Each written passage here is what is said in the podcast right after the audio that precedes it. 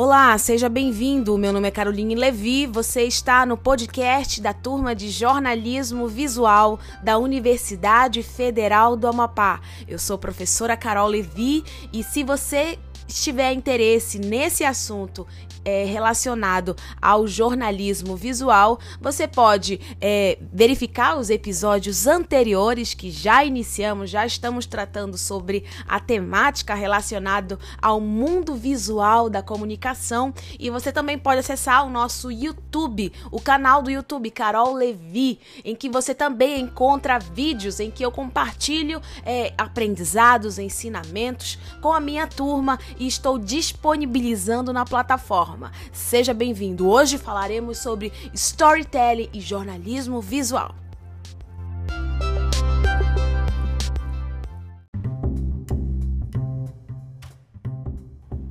Em nossas aulas anteriores, eu passei uma atividade em que consistia na leitura do texto da Carolina de Jesus, uma autora do livro é, Diário de uma Favelada, Quarto de Despejo, e também eu passei uma referência visual com muitas inferências que foi a capa da revista Times, que tratava da questão do racismo e da discriminação. Eu falei essas questões e, com base nessas duas referências, você precisa criar uma imagem, que pode ser uma imagem autoral ou uma imagem de referências que eu passei para vocês alguns sites, alguns links. A ideia é que você construa um trabalho visual com base nessa temática. A liberdade criativa que eu lhe dou para a construção dessa atividade, ela é muito ampla. Hoje eu irei falar para você um pouquinho sobre como eu posso contar uma história de forma visual. Darei exemplos, eu acredito que ela vai ser muito esclarecedora para que você produza uma atividade interessante e também que tenha significado.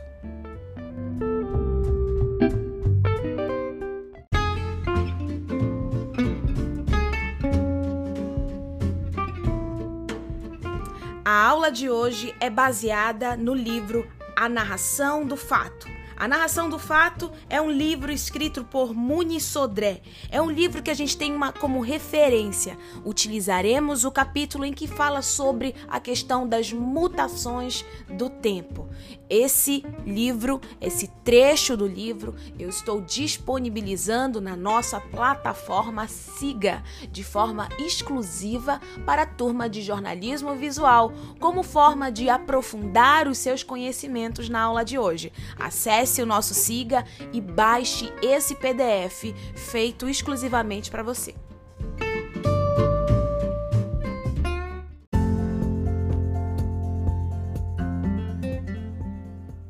Você já ouviu falar de storytelling? É uma comunicação criativa. Ele é como você conta um fato. Ele é diferente, de fato. O fato são como as coisas acontecem né? Você levou um tombo, então tem várias formas de contar. É, existem várias narrativas. Como você dá significado aos fatos cotidianos? E é isso que nós iremos falar hoje. É, a essas diferentes formas de contar um fato. E isso tem muito a ver com storytelling. Se você tem dúvida, é, a a esse, essas formas de contar um fato, entre no seu TikTok, não sei se você já é usuário da plataforma. Entre lá e você vai perceber várias formas de contar um fato. E como as pessoas contam, isso aí é storytelling. E hoje nós iremos é, falar sobre a importância desse assunto também para é, a nossa melhor comunicação. E isso tem tudo a ver com o jornalismo visual.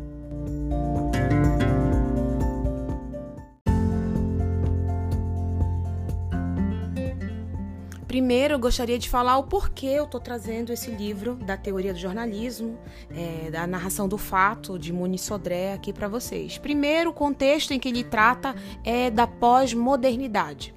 É, ele descreve, é, segundo Lyotard, no final dos anos 70, ele fala de uma sociedade na qual o sistema capitalista voltou a sua lógica da produção para o consumo, que interfere diretamente na nossa relação com o tempo.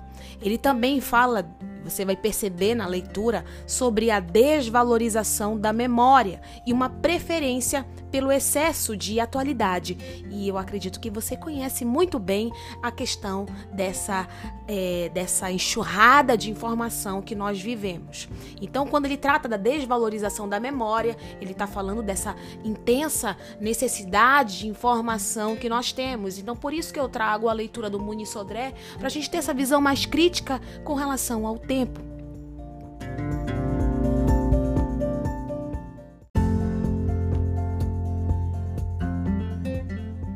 Sodré chama de nifômanos da informação, essa necessidade eterna de atualização. É nesse ponto que Sodré ele trava uma interessante discussão a respeito do jornalismo no cyberespaço, apresentando exemplos que demonstram o quanto há uma mudança significativa entre o jornalismo tradicional praticado nos jornais impressos, como esse que nós estamos é, trabalhando agora, nessa indústria de conteúdos. Portanto, uma produção é ainda desterritorializada, um mundo a ser conhecido. E nós estamos aqui travando essa batalha e compreendendo mais essa nova forma de fazer jornalismo, associando a narração do fato, storytelling, a essa nova forma de noticiar uma informação. Claro, nós estamos pegando mais para o nosso mundo que é do jornalismo visual.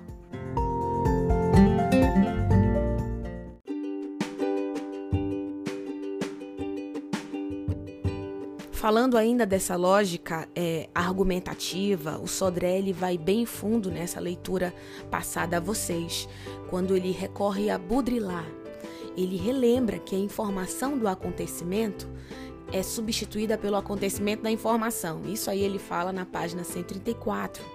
É, ele termina o capítulo demonstrando o quanto o discurso sobre objetividade jornalística absoluta já não se sustenta e que de fato há uma objetividade fraca.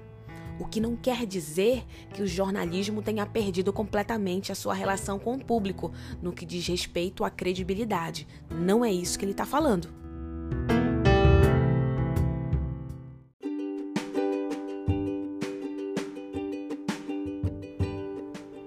Tudo isso é, desemboca na temática, em como você dá significado aos fatos cotidianos. Né? Aquela questão do copo meio cheio, meio vazio, ele exemplifica muito bem essa questão da perspectiva que você tem sobre um determinado assunto. Por exemplo, as campanhas publicitárias, elas foram muito mais emocionais na Itália do que em outros lugares do mundo. E por que disso? Nós sabemos muito bem. É, a gente sabe que a pandemia, que o coronavírus, ele foi muito, é, é, ele tem sido cruel no mundo todo, e especificamente na Itália, ele dizimou grande parte né, de, da população, da comunidade ali. Então, tudo gira em torno da questão do apelo emocional. É, a hashtag Fica em Casa, ela teve várias variações e você pode consultar no nosso material de apoio todas as variações da hashtag Fica em Casa, com todos os gráficos, com todas as campanhas. Então, partindo de uma simples hashtag, em que foi uma das mais propagadas né, no ano de 2020, a gente percebe essas várias variações.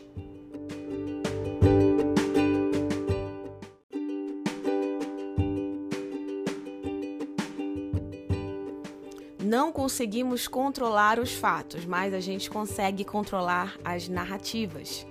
É, a narrativa ela muda o significado dos fatos e isso aqui, essa, essa parte, você tem que ter bem em mente, né? Por exemplo, é, o pensamento das pessoas sobre você pode mudar radicalmente quando, por exemplo, o, os seus bastidores, aquilo que você não conta, você começa a contar. Então, assim, existe valor nos bastidores, nos make-offs, naquilo que não é contado, porque isso pode ser mais autoral do que você conta. Bora dar um exemplo aqui. Filmes sobre Segunda Guerra. Temos conteúdos contados de várias formas. A diferença da forma que se conta uma história pode alterar radicalmente a visibilidade que a gente tem sobre aquele fato.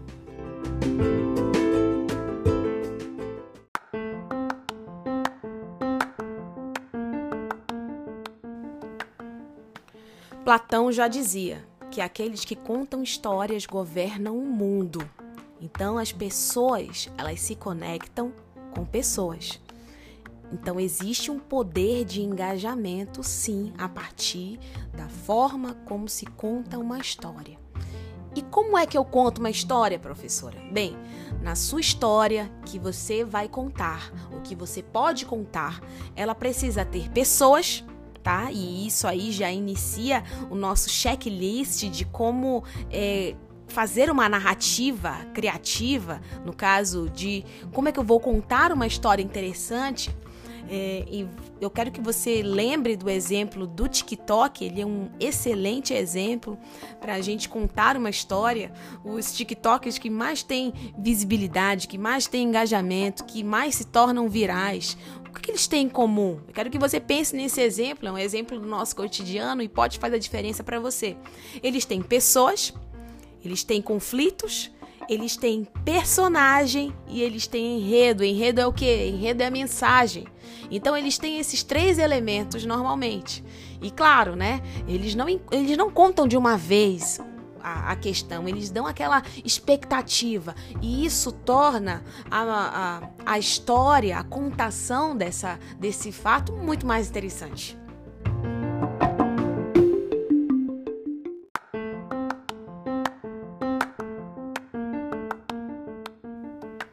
Uma coisa que a gente não pode deixar de falar aqui e que seria é, muito superficial também é que a comunicação e a criatividade elas estão em tudo, mas precisam ser aliadas da inovação. Não tem como chamar atenção se não for algo inovador. Então, quando falamos de inovação, pensamos em ambiente digital. Me diz, se você não pensou no filme do Star Wars quando a gente pensa em inovação. É, por exemplo, é, vamos pensar que as plataformas sociais elas vêm nos anos 2000, né, com o Orkut, LinkedIn e depois em 2004, né, com o Facebook. Mais tarde, em 2006, temos o Twitter e aí vem uma coisa diferente com o Twitter, vem a banda larga, nos dá mais autonomia de conexão. Tudo isso está relacionado à inovação. Isso é novo tá?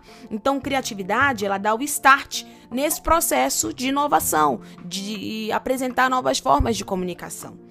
Então, a, cri a, criatividade sozinha, o que a gente precisa entender aqui, ela não agrega valor ao mercado se ela não trouxer um valor muito maior que é a inovação. Então, a criatividade ela está relacionada à inovação. Quando a gente pensa em contar uma história, quando a gente produz é, uma narrativa nova, a gente está falando sim em inovação e a gente precisa estar tá muito atento para essas novas formas de comunicação. É, aqui, por exemplo, quando eu estou dando exemplos, eu estou dando exemplos audiovisuais, né? Da imagem em movimento. Quando dou exemplo aqui do TikTok e da, dos novos vídeos, das novas formas de contar histórias através de vídeos, por exemplo, principalmente pegando esse exemplo das redes sociais, que são formatos verticais, a gente está falando de inovação, a gente está falando de criatividade, mas a gente precisa estar tá muito é, atento ao que é inovação. Por isso que eu trago essa temática para cá também, porque eu a considero muito importante.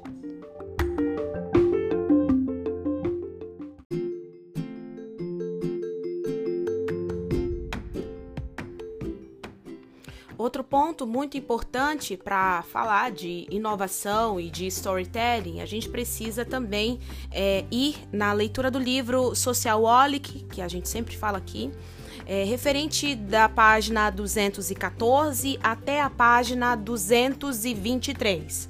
É, a leitura dessas páginas é muito importante e ela também já está disponível no PDF é, na nossa plataforma Siga É muito importante você acompanhar é, esse podcast com a leitura desses trechos do livro. É, quando a gente vai falar sobre inovação em storytelling, a gente precisa também entender que a gente precisa, em vários momentos, falhar é, frequentemente. mas essas falhas, elas precisam ser rápidas. Até porque no livro Narração dos Fatos, a gente fala que o tempo, ele mudou muito e ele está mais curto. Bem, é, a gente também precisa entender que a grande campanha, né, como unidade criativa, é, quando a gente pensa nas campanhas de comunicação, aquela campanha perfeita, ela está totalmente obsoleta. Né? A gente está indo para um novo tempo e a gente precisa compensar nesses conteúdos digitais de forma 360. Você já pensou nisso? Quando você faz uma campanha, você precisa pensar em todos os pontos onde que essa campanha será distribuída. E isso é pensar de forma 360, é pensar uma campanha de forma completa. Precisamos compreender para quem nós falamos né? A gente não precisa é, ter esse, precisa ter esse olhar empático. Então, assim, não é sobre você, mas a experiência que o seu público terá ao ler aquela notícia. A gente precisa pensar na experiência do texto e da imagem, e isso é pensar de forma 360.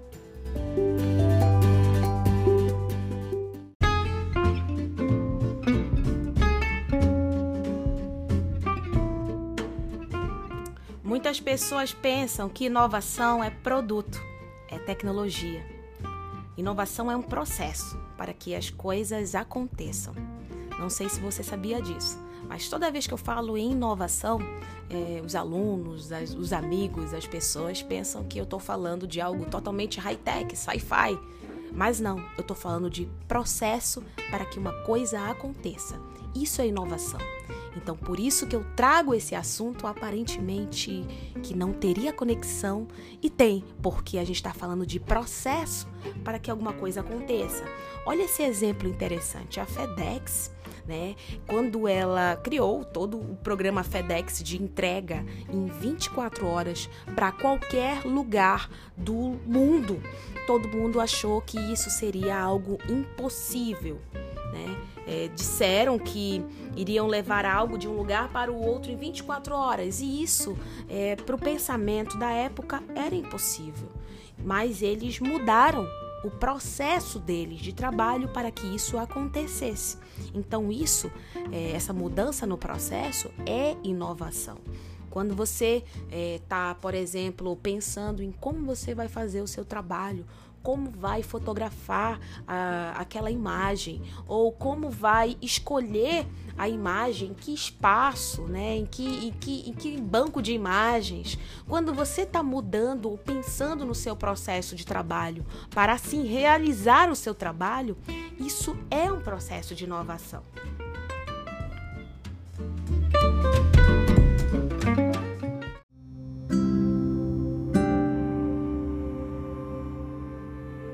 Então, inovação está relacionado a processo. Por exemplo, o processo de aprimoramento do carro, do veículo automotivo.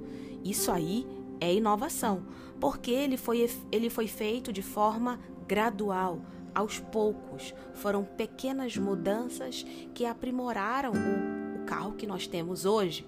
A batedeira do açaí, por exemplo, é um excelente exemplo, eu utilizo muito nas minhas aulas. Ela é a melhor forma de bater um açaí e termos aquele produto maravilhoso que temos na nossa mesa. É, não existe ainda uma outra forma de bater o açaí como temos através daquela máquina que bate, que moe o açaí.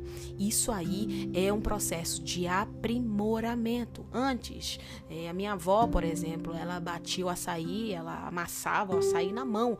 Isso ocasionava problemas na mão, calo e todo esse processo de aprimoramento da batida do açaí foi aprimorada e isso aí é inovação. Então, a inovação está relacionada a processo e a gente precisa melhorar os nossos processos para assim existir inovação.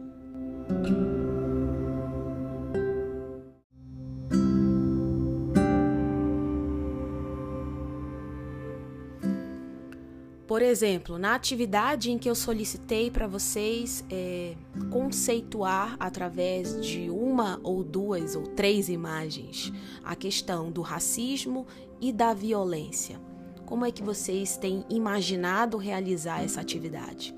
É, Normalmente, o lugar comum é falar de uma maneira é, da violência com violência. Mas, diferentemente, é, como foi feito por Titus Capa, ele conseguiu é, conceituar a questão da dor de uma mãe que perde um filho através de uma imagem criada por ele, através de conceitos subjetivos. E aí tem um processo de inovação.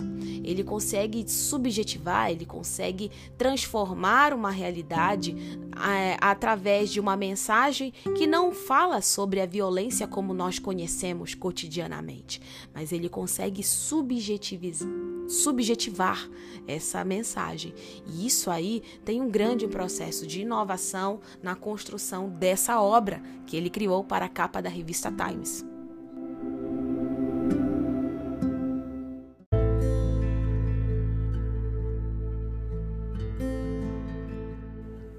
algo que eu solicito a você, né, é, que eu tenho trabalhado aqui com você, é que você, na entrega desse trabalho final, é, deixe a sua imaginação e deixe o seu senso criativo falar mais.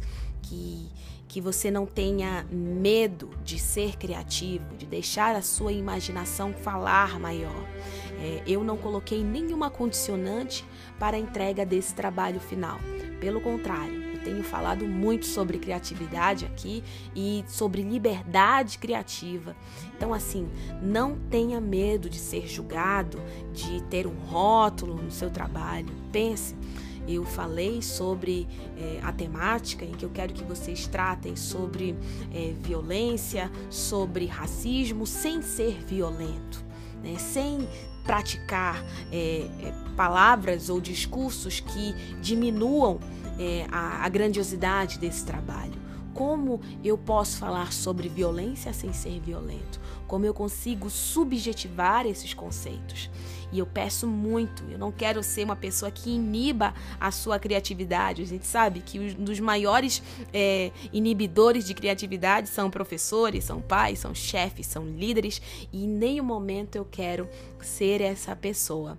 Mesmo né, compartilhando aqui com vocês é, que eu quero que o trabalho seja orgânico e que você evite o máximo da utilização de softwares. Eu quero que você tenha um ambiente em que você consiga ter essa liberdade criativa para falar de uma mensagem de forma visual, que pode ser através de um vídeo, que pode ser através de um post carrossel para as redes sociais, que pode ser através de um banner, né, para um site, ou pode ser através da capa de uma revista. Eu não coloquei condicionantes. É, o que eu quero que você é que você realmente relembre a criança que você era, que normalmente as crianças, né, elas são, elas julgam menos, elas também avaliam menos mas elas são abertas para criar. Então, a gente tem muito a aprender com as crianças. Então, elas têm um senso de criatividade muito grande. Os adultos, eles têm mais conhecimento, mas a capacidade avaliativa dos adultos está é, é, tá muito é, relacionada a também a, a questão do seu conhecimento. Então, existem maiores bloqueios criativos. Então a gente precisa realmente trabalhar muito nosso senso de criatividade na construção desse trabalho visual. E eu peço que é, esses podcasts eles ajudem você de uma certa forma a criar um material interessante. Outra coisa que eu peço que você veja é um TED chamado Por que as escolas matam a criatividade. Eu quero que você veja esse TED. É, eu vou disponibilizar o link aqui para vocês, para que vocês também recorram a ele para terem mais criatividade, para produzirem um material interessante e que seja realmente que mude as nossas vidas e a, a nossa forma de olhar. Storytelling está muito relacionado à forma de contar uma história. Como é que você tem contado as suas histórias? Existem uns links aqui que eu também vou fornecer para vocês, que são duas formas diferentes de contar uma história. É, e eu acredito que vocês podem ter mais ideias para realizarem esse trabalho, que tem um valor muito maior, até porque nós estamos. É, tendo aula em meio a uma pandemia. E isso tem um significado muito é, diferente, muito único nas nossas vidas. Eu acredito que não colocar condicionantes para que vocês realizem esse trabalho pode fazer, pode ser o diferencial para que vocês criem uma mensagem que seja vista por muitas pessoas e que faça um significado e que tenha um significado muito maior para as nossas vidas no tempo que nós estamos vivendo hoje. Então, eu acredito que os trabalhos eles serão excelentes e eu tenho grandes expectativas quanto a eles. É, eu acredito que a aula de hoje ela pode somar muito nas nossas vidas, na sua vida e que ela possa te dar mais ideias para criar um projeto que tenha um valor muito maior e que tenha que faça sentido para todos nós. Um abração para todos vocês e eu espero vocês no próximo ano, no nosso próximo podcast. Eu desejo a todos um feliz ano novo e que vocês vocês tenham é, renovação, é, que vocês tenham muita saúde e que a gente possa se encontrar pessoalmente nesse próximo ano, em um outro momento, com novas forças e com novos sonhos. Eu amei é, compartilhar essa aula aqui no finalzinho do ano com vocês e espero que vocês estejam bem. Desejo o melhor para todos vocês. Já desde já eu desejo um feliz ano novo e que a gente se encontre. Qualquer coisa, me procure no WhatsApp, que sempre vai ser um prazer compartilhar conhecimento, tirar dúvidas, aprendermos mais juntos nesse novo período em que nós estamos ministrando aula através do podcast, através do YouTube. E um abração para todos vocês. Até mais!